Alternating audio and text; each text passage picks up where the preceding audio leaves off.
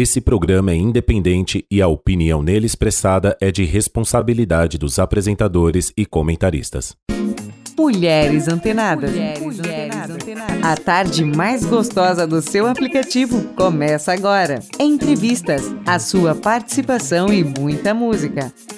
Agora na mídia. Agora na, mídia. na mídia. Mulheres Antenadas.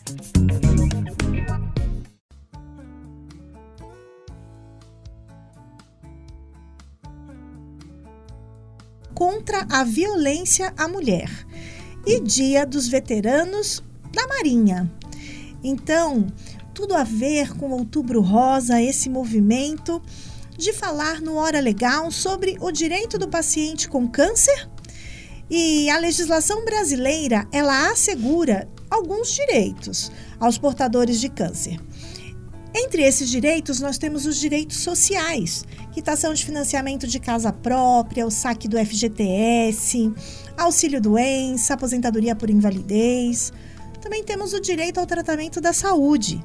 Quando é que esse tratamento deve começar, o tratamento oncológico, né? Assim que é diagnosticado, existe um prazo para que esse tratamento dê início. Também o tratamento fora do domicílio, se não tem um atendimento adequado dentro do sistema de saúde, o SUS, da sua cidade. A reconstrução mamária também é outro direito. O andamento processual prioritário lá no Poder Judiciário. E hoje eu tenho aqui comigo duas pessoas muito especiais para mim. O doutor Marcelo Marreira é, seja bem-vindo ao Hora Legal, doutor. Ele possui graduação de enfermagem pela Universidade 9 de Julho, é especialista em enfermagem ginecológica e obstetrícia pela Faculdade de Medicina do ABC, é mestre e doutor em biofotônica ampliada às ciências da saúde pela Universidade 9 de Julho Atualmente é professor do ensino superior da Universidade 9 de Julho e supervisor de estágios, atuando principalmente nos seguintes temas: enfermagem na saúde da mulher e supervisão de estágios em atenção primária em saúde, atua como laser terapeuta, ministra também palestras em educação em saúde e acupunturista. Então seja bem-vindo, muito obrigada e estou muito honrada aqui no Hora Legal do projeto Mulheres Antenadas na Rádio Mídia, seu novo jeito de ouvir rádio. Você, ouvinte, fica o nosso convite, mande a sua mensagem, o seu WhatsApp pelo DDD 11 91485 1246. Eu vou repetir. 91485 1246. E ao meu lado eu tenho a honra e o privilégio de receber a linda Natália Mando, que é mãe, mulher, mãe de uma menina linda, né? E também é graduanda em enfermagem da área de TI há 12 anos, se eu não me engano, um currículo extenso e é representante da Liga da Saúde da Mulher da Universidade 9 de Julho. Seja bem-vinda. Muito Pode obrigada. chegar, a casa é sua, o Hora Legal está aqui para que a gente hoje converse sobre a importância da enfermagem nesse outubro rosa, as mulheres é, em atenção, esse foco para esse mês, porque já já chega um novembro azul e nós não vamos esquecer dos homens também Exatamente. e dessa importância, né? Exatamente. E, e essa liga que você representa, como que ela começou? Conta um pouquinho dessa história pra gente. Bom, vamos lá. Lia, primeiramente, muito obrigada por essa parceria. Doutor, muito obrigada também por ter topado, né? Esse convite meu e da, da Lia para estar junto conosco. E estou muito honrada de estar aqui. Agradeço também ao pessoal da Liga por estar aqui também, podendo representar, que é a Liga Multidisciplinar da Saúde da Mulher da Uninove. E, bom, eu vou explicar mais ou menos como que a, que a liga funciona, né? A liga multidisciplinar, ela foi fundada em setembro de 2019. Ela é vinculada a tudo que é da mulher. Então, conhecimentos gerais, fisiológico, jurídico, e o principal objetivo é antecipar e complementar a, a vivência dos alunos, perdão. Tanto nas áreas teóricas quanto na prática. Ele envolve um conjunto de fatores a serem desenvolvidos pela Liga, desde estudo científico, estudo de caso clínico, até organizar jornada, congresso. É, tem muita troca de informação, troca de experiência. E o nosso objetivo hoje é justamente esse: trazer todo esse conhecimento, essa troca de conteúdo que nós temos lá dentro da Liga, fazendo com que todos po possam, né? Ter também esse conhecimento, o autoconhecimento, né? E aí a gente está contando agora com o professor para poder estar tá explicando melhor aí a importância do Outubro Rosa, a importância do autoconhecimento e o quão é importante é, essa, esse mês, né? E pensando aí é, no Outubro Rosa, doutor Marcelo, quais são os fatores de risco é, para o câncer de mama? Vamos lá. Bom, primeiramente eu quero também agradecer essa oportunidade, né? Com imenso prazer e carinho que aceitei o convite, né? Da Lia, que também foi minha aluna, e a Natália, né? Que representa aí muito bem a Liga de Saúde da Mulher na Universidade 9 de Julho, onde eu vejo assim de extrema importância o papel das ligas, né? E a enfermagem é, tendo esse olhar para a divulgação da ciência dentro da nossa área, né, que costumamos dizer ser a ciência do cuidar. Então, parabéns, né, a Natália, é, por representar tão bem aí a Liga, parabéns a todos os outros membros da Liga e parabéns também à Lia, que faz, né, que eu conheço parte do trabalho dela, como um trabalho brilhante e de divulgação da saúde, como esse momento que nós estamos aqui é, nesse dia 10. Então, quanto ao câncer de mama, né, acho que é algo assim essencial a divulgação do Outubro Rosa. Outubro Rosa, né, gosto um pouquinho da história, eu acho que vale a pena a gente divulgar isso. Ele nasce, né, nos Estados Unidos, quando vários estados se uniram para realizar ações sobre o câncer de mama. E após a aprovação do Congresso naquele país, uh, esse período ficou conhecido como Mês Nacional de Prevenção ao Câncer de Mama, o mês de outubro, né? É, o laço rosa é o símbolo dessa campanha, a qual todos nós adotamos, né, a partir do dia 1 é, de outubro, e foi uma iniciativa da Fundação Susa Komen, né, que distribuiu aos participantes de uma corrida é, em Nova York, que tinha como objetivo né, correr em busca aí da cura do câncer. Então esse laço foi distribuído a esses participantes e tomou conta do mundo todo esse grande movimento conhecido por Outubro Rosa. Aqui no Brasil, né, o primeiro ato relacionado à causa, ele acontece em 2002 na cidade de São Paulo. E para quem conhece, né, é, existe um monumento no Parque do Ibirapuera, conhecido como Obelisco, e naquele ano, então, e no mês de outubro, este monumento foi é, colorido pela cor rosa. E estamos bastante contentes, né, não só o Brasil, mas o mundo todo, por conta do crescimento desse movimento, né? O quanto que ele vem ganhando forças no mundo todo, esse Outubro Rosa. E eu acho que estamos aqui justamente, Natália, Lia e todos os ouvintes, para falar um pouco né, sobre câncer, né? falar um pouco dos fatores que é essa pergunta que a Lia nos traz para iniciarmos o nosso bate-papo. Quando a gente fala em câncer, primeiramente, é uma palavra que nos assusta um pouco. Né? Se a gente parar para pensar, é, pessoas mais antigas, né, tem até uma certa dificuldade de pronunciar a palavra câncer, né? É muito comum as nossas avós, né, pessoas dessa idade, dizer aquela doença ruim, né? E, então o câncer, ele já assusta pelo seu próprio diagnóstico. E quanto aos fatores de risco, vale sempre a pena conhecer, porque são através dos fatores de risco que nós podemos minimizar os riscos de uma doença acontecer. Eu costumo dizer que existem fatores que a ciência denomina de fatores endógenos, eles estão com as pessoas. Né? Por exemplo, os fatores genéticos, hereditários. Né? Nós temos maior predisposição ou não para ter aquela doença, uma vez que alguém da família né, tenha tido essa doença e por aí vai. Mas o mais importante aqui é discutirmos outros fatores que são possíveis cada um de nós né, modificar, né, nos livrar, minimizar esses fatores, como por exemplo o sedentarismo. Então a gente sabe que o sedentarismo é bastante divulgado nas campanhas né, do combate às doenças cardiovasculares, mas o sedentarismo, o aumento de peso, a obesidade, o acúmulo de gordura também é provado pela ciência que tem uh, um risco muito maior para uh, o indivíduo desenvolver o câncer. E isso a gente pode modificar com hábitos simples da nossa vida.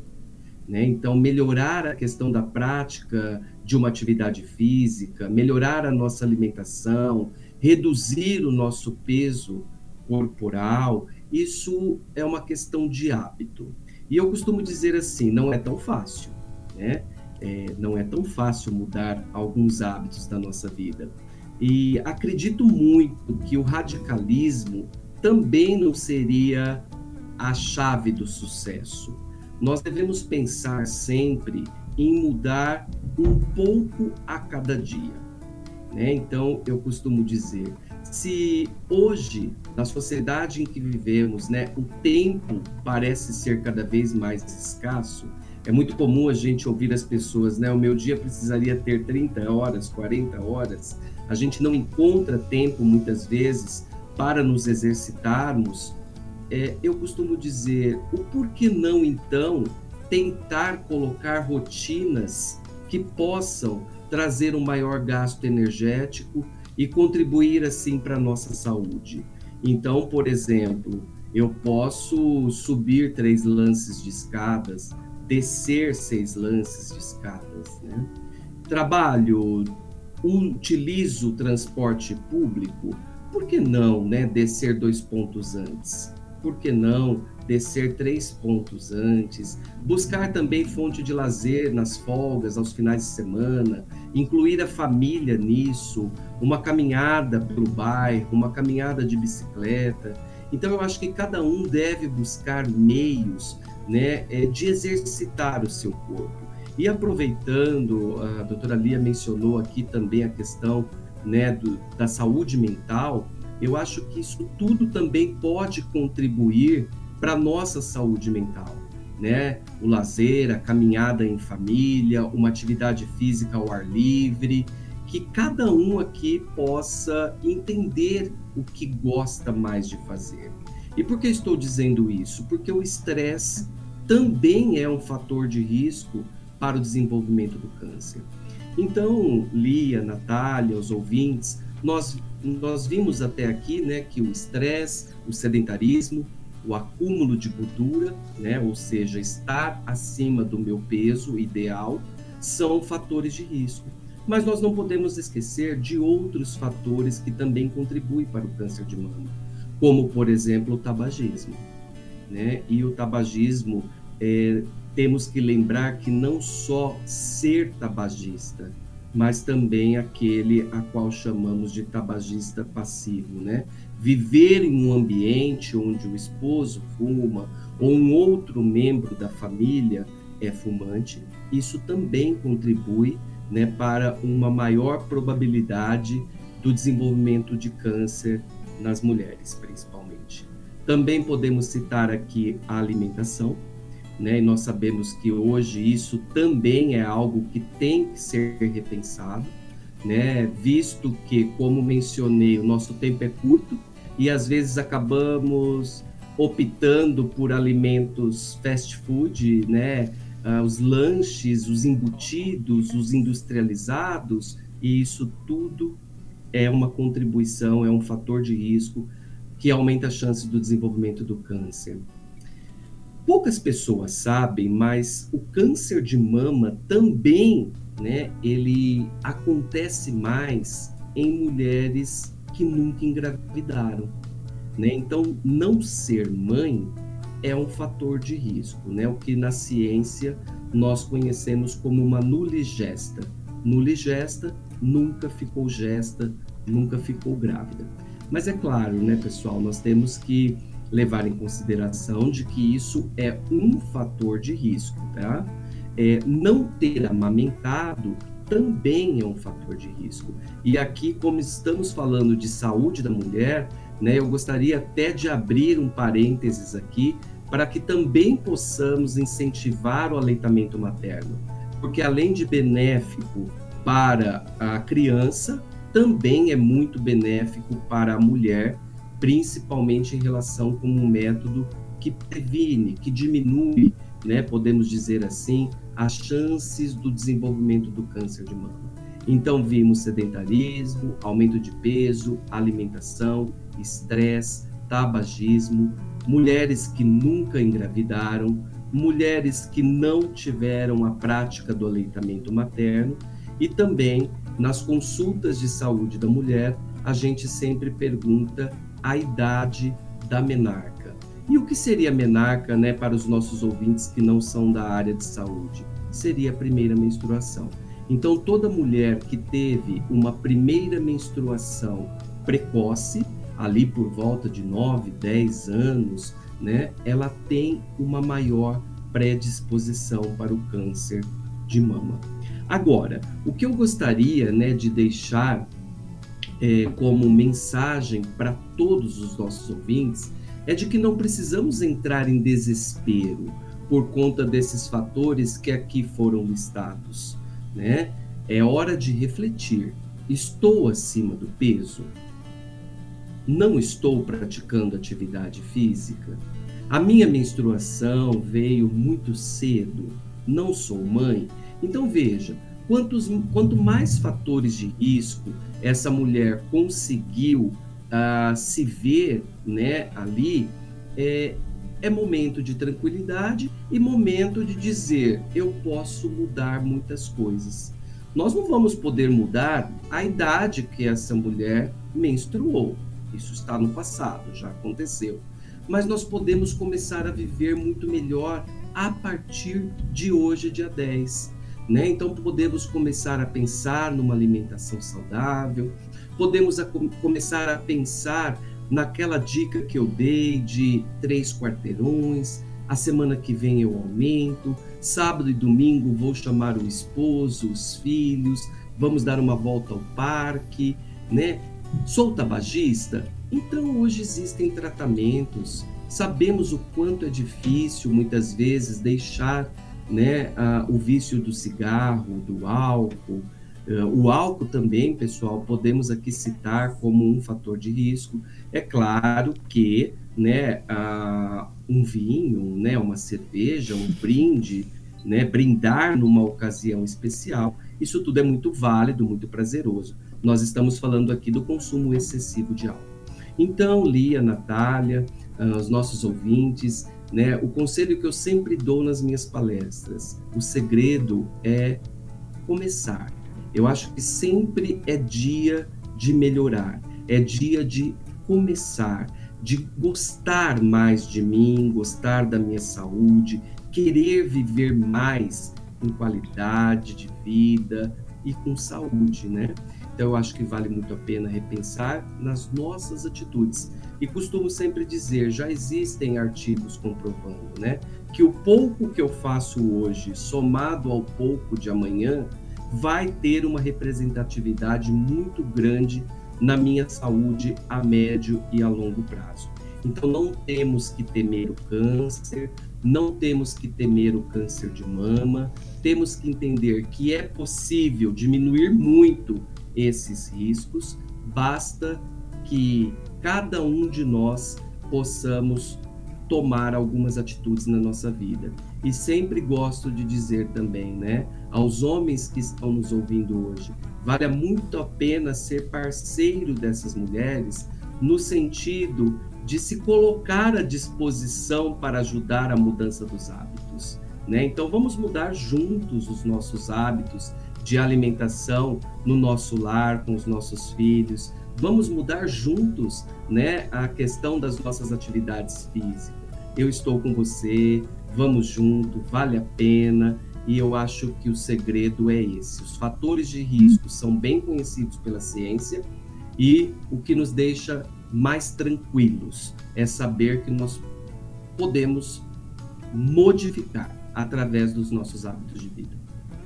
É por isso que eu escolhi essa conversa, esse bate-papo hoje, dia 10 de outubro, que é o dia da saúde mental, né? Porque ele grandes lições aí sobre a área mental e muita coisa começa na nossa cabeça. Então, o doutor Marcelo é assim, é, provocativo, no sentido de nos trazer é, inconformismos para mudanças que são necessárias, né? Começar de mim. Então, as suas lições são assim sempre de grande valor.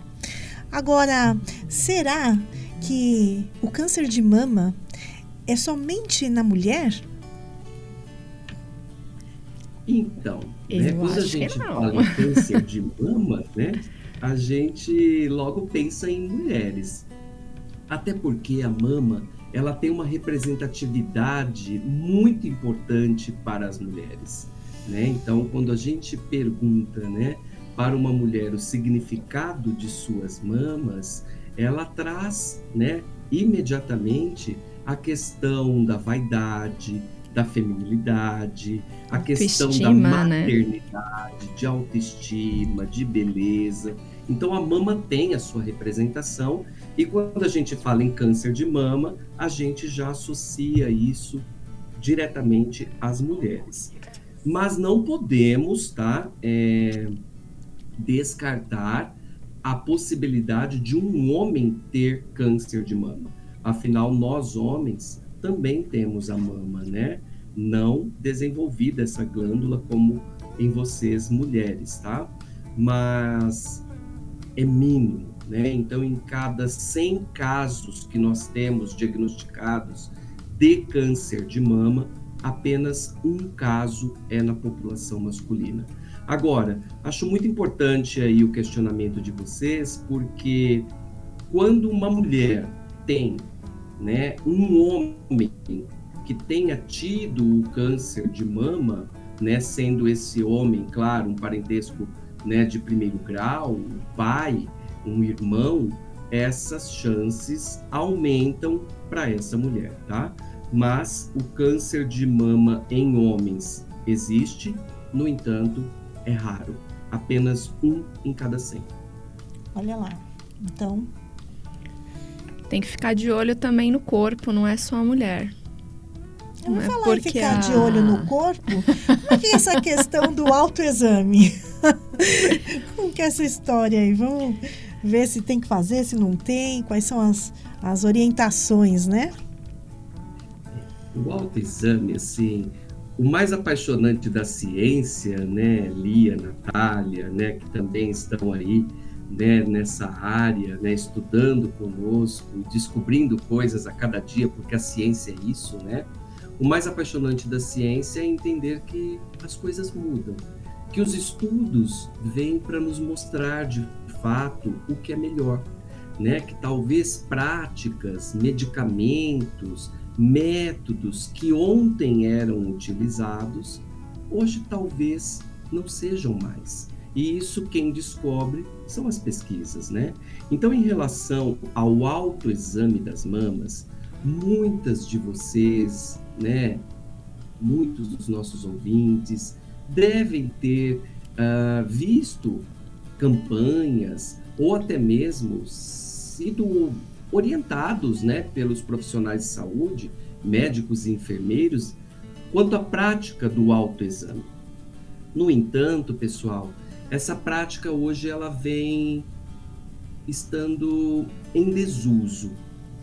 Por quê? Porque a ciência percebeu que muitas vezes né, o fato da destreza né, ou a falta de uma técnica correta para detectar uma alteração poderia levar muitas mulheres a deixar de fazer a busca pelos profissionais que pudessem fazer de fato o exame clínico. Então hoje é, nós não recomendamos, né, como antigamente, aquela prática, aquela técnica, né, uh, o dia determinado do mês, como era feito no passado. Tá? Hoje a gente então não aplica mais essa técnica, vamos dizer assim, ao pé da letra, como era ensinada, mas a gente fala em autoconhecimento, tá? Então, autoexame das mamas não vejo mais como uma prática que deve ser adotada como regra, mas sim o autoconhecimento. E o que é o autoconhecimento, né? Como a própria palavra diz, é a mulher se conhecer. Ou melhor, é o indivíduo se conhecer, o homem se conhecer, o ser humano conhecer o seu próprio corpo. Então, eu acho que vale muito a pena uma orientação a todas as mulheres, não no sentido de se preocupar com o dia do mês ou com técnica X ou Y, para onde eu toco, para que lado eu vou. Não é isso mais. É, hoje a ideia é se olhe, se conheça, né? se permita no momento que você julgue adequado e não num determinado dia.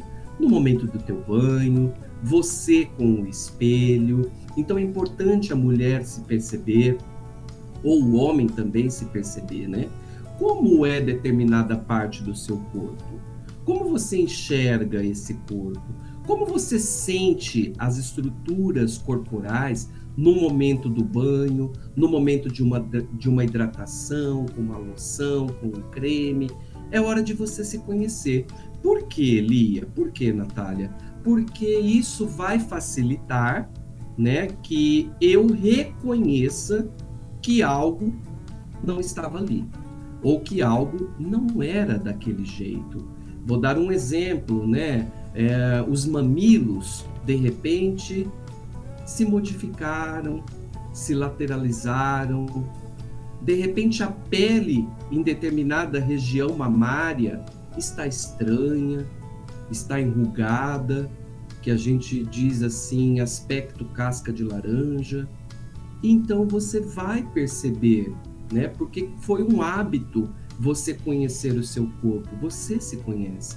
E aí sim, é, essa mulher iria em busca né, de um profissional para tirar essas dúvidas. Olha, isso não estava em mim, nunca foi assim, percebi uma modificação, parece que aqui está estranho ou ali está estranho e eu queria a sua opinião.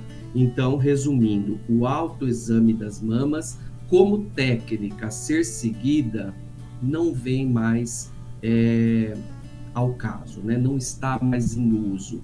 Hoje a ideia é o autoconhecimento. E eu, e eu queria até aproveitar para dizer um pouco mais. Né? Eu não estou falando só das mamas, é se conhecer, né? Porque o nosso corpo fala, né? Há sinais que o nosso corpo né, nos revela de que algo não está bem. Todo mundo aqui, se começar a se observar, a se entender, eu consigo perceber, ué, puxa vida, o meu intestino nunca funcionou dessa maneira, né? Ou deixou de funcionar porque até então funcionava, né? Essa região do meu corpo está com abaulamento, essa região da minha pele está estranha. Então, a partir do momento que a gente se autoconhece, isso contribui muito para que a gente possa buscar os profissionais de saúde e aí sim ser submetido aos exames clínicos. No caso das mamas, com um médico clínico, um médico ginecologista, mastologista ou enfermeiro, que também, dentro das suas atribuições legais, também está capacitado para a realização do exame clínico. Doutor, até aproveitando, complementando aí as suas orientações, é muito importante também frisar para as mulheres não terem vergonha, na verdade, do seu autoconhecimento, porque infelizmente existem muitos tabus, né? Por trás do autoconhecimento. A mulher antigamente, a mulher que se tocava, a mulher que se olhava, ela era vulgarizada, infelizmente. E hoje os tempos mudaram. Na verdade, lá atrás já deveria ser ter sido de uma outra forma que não foi. Então, assim, o Outubro Rosa está aí justamente para isso. Então, mulheres não tenham vergonha, se toquem, se olhem. Um diagnóstico precoce pode e deve, né, digamos assim, é, ser levado a sério, porque isso pode estar tá salvando a sua vida, para estar tá entrando aí com, com um tratamento o doutor falou do, do aspecto, às vezes, do seio como casca de laranja, né? Que normalmente é a maneira como o câncer aí se manifesta. Mas o bico também introvertido, que é quando o bico da mulher entra, né? A parte ali da, da auréola, o bico, ele entra para dentro. Isso também é um sinal que pode ter alguma coisa errada. Então, vale a pena investigar. É, e é isso, é o autoconhecimento, é se tocar, é se olhar com carinho, se olhar com amor. Se você tiver com vergonha, tem um momento somente para você, você não precisa estar tá fazendo isso na frente de ninguém. E permita também, às vezes, o seu companheiro te olhar, às vezes ele enxerga algo que você tá com vergonha de se ver. Então também é muito bacana essa parceria também, no caso aí para quem tem um companheiro. E é isso. Mulheres não tenham vergonha, se toquem, porque isso é, é, é muito importante. E superando esse tabu de se tocar, essa vergonha, né? Algo a ser vencido, porque são tantos preconceitos e tanta imposição da sociedade. Exatamente. Mas superado esse esse tormento aí de se tocar, se é pecado, se não é, essa coisa toda aí que já tem que ficar para o passado, eu gostaria de perguntar para o doutor Marcelo sobre a mamografia. O que, que é a mamografia? Quando fazer? Né? De quanto em quanto tempo? Quando começar? Quem pode, quem não pode? Se tem indicação, se não tem? Como que é, é esse exame? Vamos lá. Bom, a mamografia, né, ela é conhecida no nosso meio como um exame padrão ouro, né? Seria o que nós temos de melhor até hoje, 10 de outubro, né? Pode ser, e, e, queremos que a ciência evolua cada vez mais e de repente futuramente a gente tenha outros é, métodos diagnósticos. Mas a mamografia ela pode ser feita, Lia, Natália, é, em dois sentidos: uma mamografia diagnóstica e uma mamografia rastreadora. O que seria uma mamografia diagnóstica? É quando o médico ele tem ali uma suspeita, uma lesão e ele quer a mamografia naquele momento, né? É, que ele está ali investigando algo naquela cliente ou paciente. Uh, e a mamografia rastreadora? A mamografia rastreadora é essa que nós estamos divulgando nas campanhas. É aquela em que nós estamos indicando para que todas as mulheres, claro, que estejam dentro deste protocolo, passem pelo exame como uma forma rastreadora, né? De diagnosticar qualquer lesão uh, que possa ser sugestiva, porque também acho que vale a pena a gente orientar. Calma, não tenham medo, nem toda lesão né, tem é, é, obrigatoriamente é uma lesão maligna. Existem muitas doenças benignas da mama. Então, a mamografia rastreadora ela está aí para isso, para poder, naquelas mulheres que atendem o protocolo que eu vou falar para vocês, possam estar vendo se está tudo bem com esse tecido mamário, com esta glândula, né, chamada aí a, a glândula mamária, né? seria mais uma Bom, atuação preventiva, então? Uma atuação preventiva, isso, um protocolo mesmo de rastreamento, de prevenção, né, em que essa mulher, é, essa mulher possa passar em determinados períodos, né, por esse exame, por esse rastreamento, aquele que todo mundo conhece, um check-up, mais um check-up da mama, né, uma fotografia dessa mama para entender como de fato está ali. Como eu disse a vocês, né, o bacana da ciência é que as coisas mudam, né? Elas não são estáticas. Né? Antigamente a gente ouvia muito falar da mamografia aos 40 anos, né? a partir dos 40 anos. E hoje a gente já entende, através de estudos, né? não só no Brasil, mas em países que têm né, bons resultados Uh, e o nosso Ministério da Saúde, ele também adotou esse mesmo protocolo de que a mamografia deve ter início, eu estou dizendo da população geral, eu estou pensando nas mulheres, a partir dos 50 anos até os 69 anos, a cada dois anos. E muitos devem se perguntar, né? Mas eu poderia fazer antes? o meu médico pediu antes, e eu gosto sempre de dizer, não tem nada errado, né? Se o seu médico te pediu antes, eu tenho certeza que é porque ele entendeu que os teus fatores de risco talvez pudessem ser maiores e caberia uma investigação um pouco antes. Então, quando a gente fala em protocolo, quem me conhece sabe muito bem, né, os meus alunos, eu gosto de frisar muito bem isso. Quando eu falo de 50 a 69 anos, a cada dois anos, eu estou falando do protocolo que foi criado para todas as brasileiras.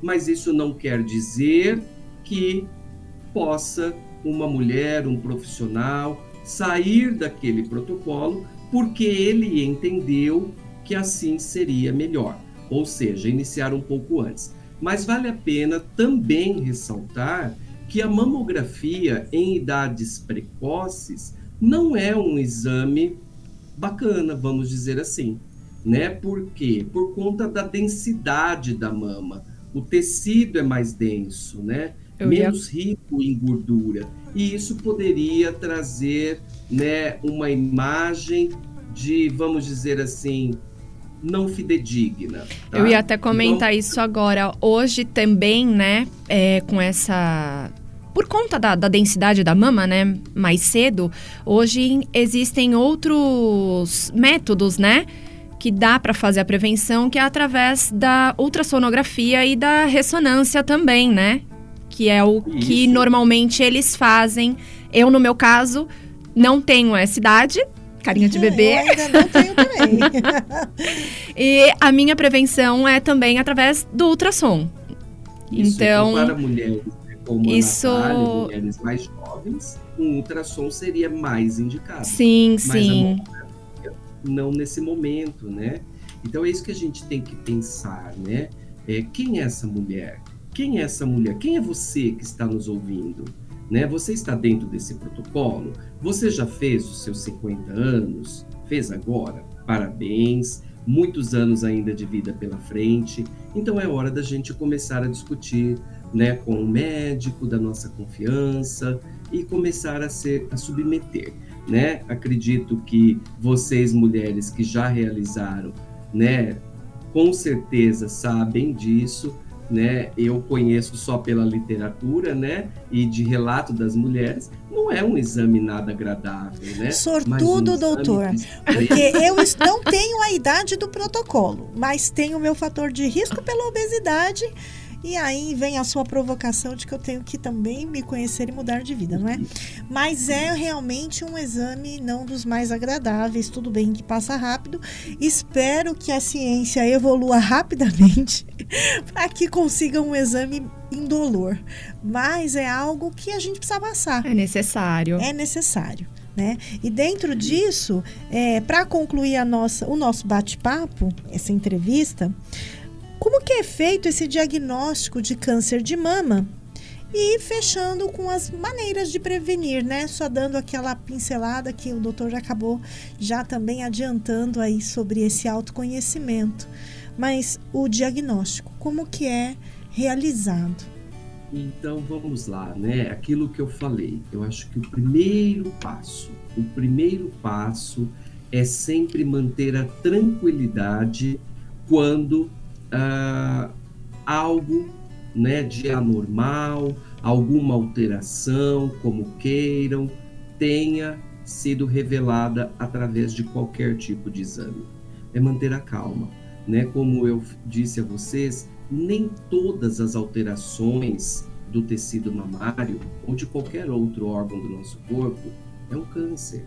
Né? Segundo fator que eu julgo de extrema importância, confiança no profissional que lhe atende, né? É muito importante esse vínculo. E aí vamos lá.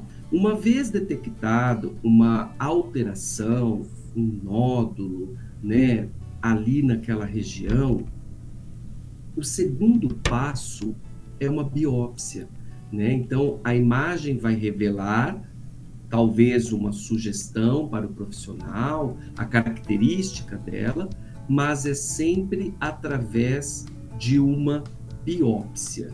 Né? Então, é feita ali ah, uma técnica né, que consiste na retirada de um fragmento desse nódulo, dessa massa, dessa lesão suspeita, que até então é suspeita, por meio de punções, né? Pode ser por uma agulha, por exemplo, ou de uma pequena microcirurgia, vamos dizer assim. E esse material, Lia, esse material, Natália, então é analisado por um patologista para a definição do diagnóstico. Aí sim esse patologista consegue entender, né, pelas características dessas células, o comportamento desse, dessa lesão, o grau de malignidade e junto do médico traçar aí um plano de tratamento, tá?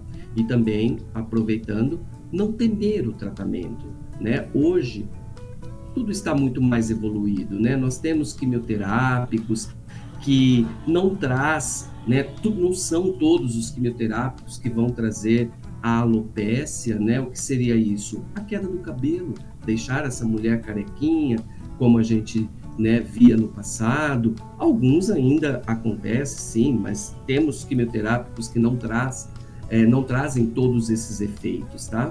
E eu acho que o mais importante de tudo isso, né, é mesmo que tenha sido pela biópsia constatado um grau de malignidade, é acreditar. Né? Então, nós falamos também um pouco hoje de saúde mental é ter né, essa confiança, essa mente tranquila, essa confiança nos profissionais, na tua família, o vínculo, a rede de apoio, tudo isso irá contribuir muito para o tratamento dessa mulher.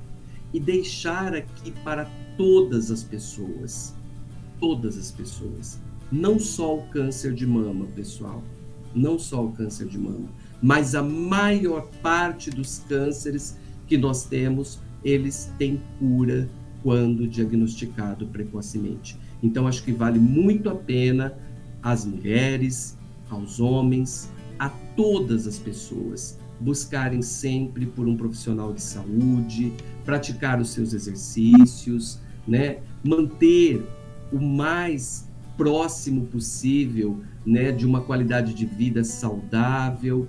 Vale a pena se cuidar, vale a pena o rastreamento, porque viver é muito legal, viver é muito bom, né? E todo mundo aqui quer viver para os seus, né? Viver para os seus filhos, para os seus netos, para os seus amigos. Então, que possamos viver, mas com qualidade, porque hoje, com o avanço da ciência, a maior parte das doenças, elas são totalmente, quando não curadas, são totalmente controláveis. Então, Dá o primeiro passo hoje, né, para contribuir grandemente na, na saúde do amanhã. O importante é, é começar, né, e procurar uma ajuda. Até mesmo o SUS, né, tem a, as mamografias gratuitas. Hoje nós temos laboratórios também com preços muito acessíveis. Nós sabemos aí, infelizmente, das nossas filas do SUS, mas é muito importante a mamografia, é muito importante o autoconhecimento, qualquer qualquer mudança, né, que a gente veja no nosso corpo, é muito importante a gente estar tá buscando o profissional e indo atrás justamente para isso, para ter um diagnóstico precoce, porque as chances de cura são bem maiores. E essa é a importância aqui do Hora Legal, trazendo informação, desmistificando os tabus, né? É, tendo aqui esse bate-papo com um alto nível com um doutor enfermeiro que trabalha nessa área da saúde da mulher de forma preventiva, com responsabilidade, é, com uma acadêmica de enfermagem aqui do meu lado, representando a Liga, com tanta responsabilidade, é, compromisso social.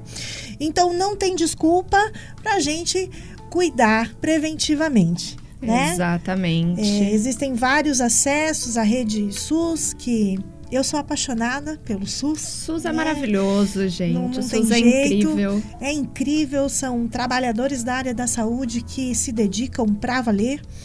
E também a mulher vai deixar, e você que é mãe de menina, um legado. é verdade.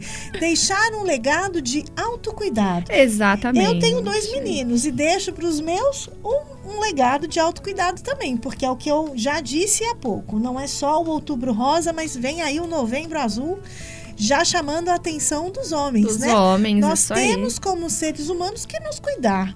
E, e dessa forma eu quero encerrar a entrevista agradecendo aí o doutor Marcelo Marreira por estar acompanhando com a gente em São Paulo e a Natália que veio direto de São Paulo aqui para Atibaia para esse bate-papo, porque a Rádio Mídia, ela é assim.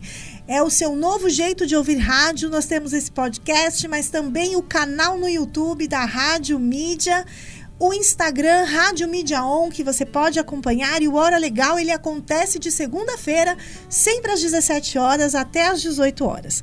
E para fechar esse bloco, eu ainda quero falar sobre os direitos tributários e as isenções. É isso mesmo, tem isenção de imposto de renda para o paciente com câncer, isenção também em impostos nas compras de carros adaptado, né? IPI, ICMS, IOF, PVA, a gratuidade de tarifas de transportes, o transporte coletivo. Então fica a dica para que você consulte um advogado ou uma advogada da sua confiança, especialista em direito médico.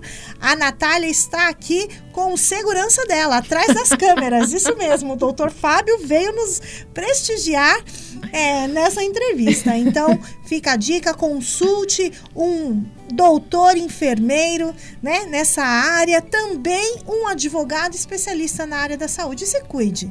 Isso é para a vida toda. Esse cuidado é para a vida toda. Deixa aí o seu legado. Então, doutor Marcelo, professor querido, um super beijo, meu carinho. E muito obrigada também, Natália. Imagina, A Lia, você, eu que, ouvinte, também que nos acompanha aqui na Rádio Mídia, a minha gratidão. eu que agradeço. Lia, obrigado também, doutor. Muito importante esse, esse conteúdo. Espero que possamos contribuir aí, né, com conhecimento, agregando aí a população feminina para se tocarem, para se cuidarem e para procurarem um especialista, para não terem vergonha. E é isso. Muito obrigada, muito obrigada, Lia. Beijo, querida. Também agradeço muito né, a Natália, a Liga da Saúde da Mulher da Universidade 9 de Julho, a doutora Lia, né? Eu quero agradecer muito também, eu fiquei assim muito feliz e encantado com o trabalho da rádio. E quem me conhece sabe, né? Eu acredito muito, muito, muito na educação em saúde. Então eu quero me colocar à disposição, né, para quando for preciso, né, a gente possa juntos levar a informação a esse nosso povo e acreditar que é possível sim ter uma saúde melhor. Muito obrigado e muito obrigado à rádio, muito obrigado a todos os envolvidos né, nesse programa. E nós vamos criar aí o Minuto Enfermagem para trazer informação e educação nessa área que a enfermagem é maravilhosa. Então, a você, querido ouvinte da rádio, aguarde novidades no Hora Legal. Boa tarde, um beijo.